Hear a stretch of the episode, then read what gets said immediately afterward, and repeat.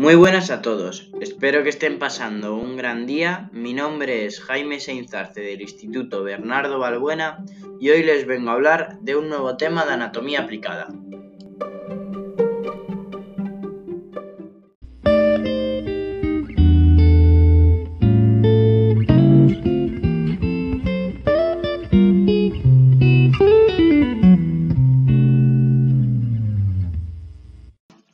¿Sabías que la disfunción eréctil puede estar ocasionada por los ronquidos? ¿O que todos los recién nacidos padecen una fimosis fisiológica? ¿No? Pues quédate a escuchar este podcast y aprende sobre los signos y síntomas de los problemas con el pene y lo que puedes hacer para proteger su salud. ¿Qué afectaciones afectan la salud y la función del pene? Los problemas relacionados con la función sexual, la actividad sexual y la salud del pene incluyen la disfunción eréctil, que es la incapacidad de tener y mantener una erección lo suficientemente firme para tener relaciones sexuales. Los problemas de eyaculación, que incluyen la incapacidad de eyacular, la eyaculación precoz, la eyaculación retardada, la eyaculación dolorosa, la eyaculación reducida o la eyaculación retrógrada. La anorgasmia, que es la incapacidad para alcanzar un orgasmo a pesar de una estimulación adecuada, la disminución de la libido o disminución del deseo sexual, las infecciones de transmisión sexual, que incluyen verrugas genitales, gonorrea, clamidia, sífilis y herpes genital, que pueden causar dolor al orinar, secreción del pene y llagas o ampollas en el pene o en el área genital.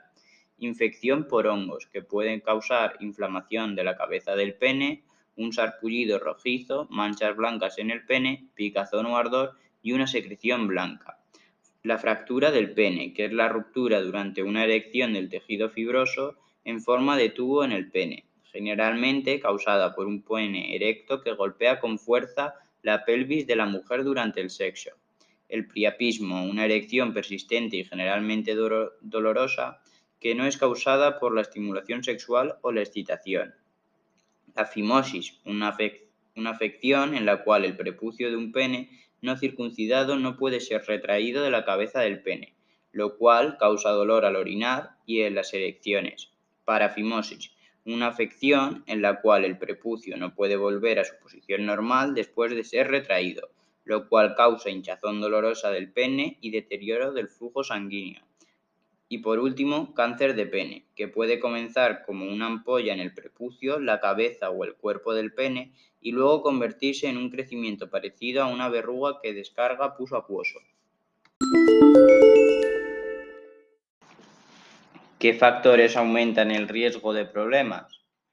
Diversos factores de riesgo pueden afectar a la salud del pene, algunos modificables y otros no. Por ejemplo, la cardiopatía, diabetes y afecciones relacionadas pueden aumentar el riesgo de disfunción eréctil. Ciertos medicamentos llevan la disfunción eréctil como un posible efecto secundario. El tratamiento de cáncer de próstata puede causar incontinencia urinaria y disfunción eréctil. El tabaquismo, ya que fumar aumenta tus probabilidades de tener disfunción eréctil.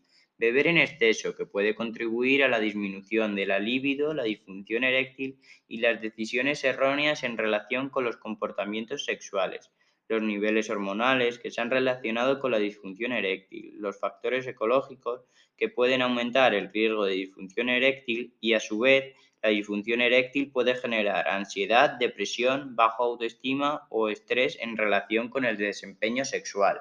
Los trastornos neurológicos que pueden afectar a la transferencia de impulsos nerviosos del cerebro al pene y en consecuencia causar disfunción eréctil, el envejecimiento y que se asocia con un mayor riesgo de disfunción eréctil, disminución de la intensidad de los orgasmos, disminución de la fuerza de la eyaculación y menor sensibilidad del pene al tacto, las relaciones sexuales inseguras, que son las relaciones sexuales sin protección, las relaciones sexuales con múltiples parejas y otros comportamientos sexuales de riesgo, los cuales aumentan eh, la posibilidad de contraer infecciones de transmisión sexual. Y por último, las perforaciones, que pueden causar una infección en la piel y alterar el flujo urinario. Y también pueden empeorar tu capacidad para lograr una erección o un orgasmo.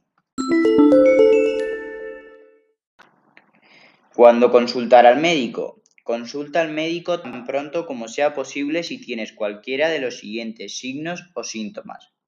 Cambios en la forma de eyacular, cambios abruptos en el deseo sexual, sangrado durante la misión o la eyaculación, verrugas, protuberancias, lesiones o sarpullido en el pene o en la zona genital, una curvatura o pene muy doblado que causa dolor o interfiere en la actividad sexual, la sensación de ardor al orinar, secreción del pene o dolor intenso después de un traumatismo en el pene. ¿Qué puedo hacer para mantener el pene saludable? Puedes tomar medidas para proteger la salud del pene y tu salud en general. Por ejemplo, sé sexualmente responsable, usa preservativos o mantén una relación mutuamente monógama con una pareja que se haya realizado análisis y no tenga infecciones de transmisión sexual. Vacúnate contra el virus del papiloma humano. Haz actividad física que puede reducir tu riesgo de disfunción eréctil. Toma decisiones saludables evitando factores de riesgo. Practica buenos hábitos de higiene. Infórmate sobre tus medicamentos. Presta atención a tu salud mental y deja de fumar y limita la, cantidad de alcohol que consumes.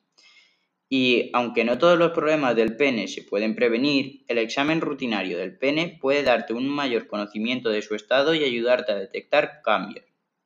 Los controles periódicos también pueden ayudar a garantizar que los problemas que afecten el pene se diagnostiquen lo antes posible.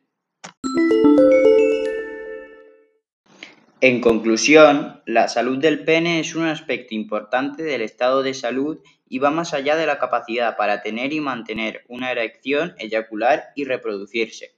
Los problemas con el pene pueden ser el signo de una afección de salud de fondo. Los problemas de salud que afectan al pene también pueden afectar otras áreas de la vida y causan estrés, problemas de relaciones o falta de autoestima.